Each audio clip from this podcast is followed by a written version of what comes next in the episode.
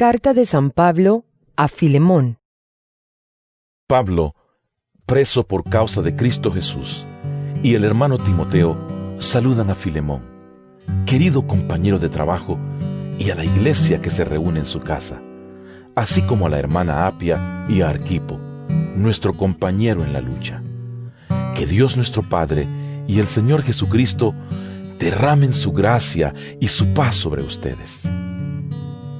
Siempre doy gracias a mi Dios al acordarme de ti en mis oraciones, porque he tenido noticias del amor y la fe que tienes para con el Señor Jesús y para con todos los que pertenecen al pueblo santo.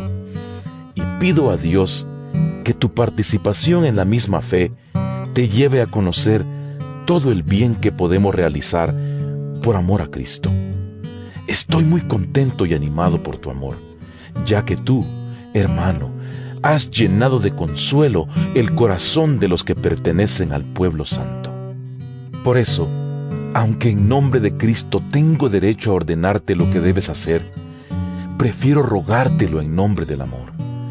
Yo, Pablo, ya anciano y ahora preso por causa de Cristo Jesús, te pido un favor para mi hijo Onésimo, de quien he llegado a ser padre según la fe aquí en la cárcel en otro tiempo, Onésimo fue para ti un esclavo inútil, pero ahora nos es útil tanto a ti como a mí.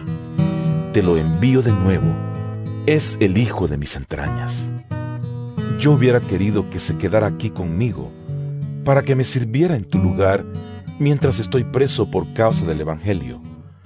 Pero no quiero hacer nada que tú antes no hayas aprobado, para que el favor que me haces no sea por obligación, sino por tu propia voluntad.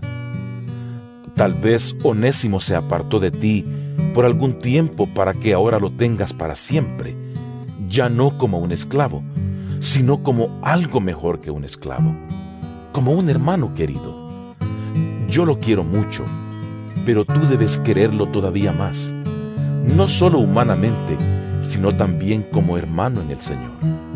Así pues, si me tienes por hermano en la fe, recíbelo como si se tratara de mí mismo.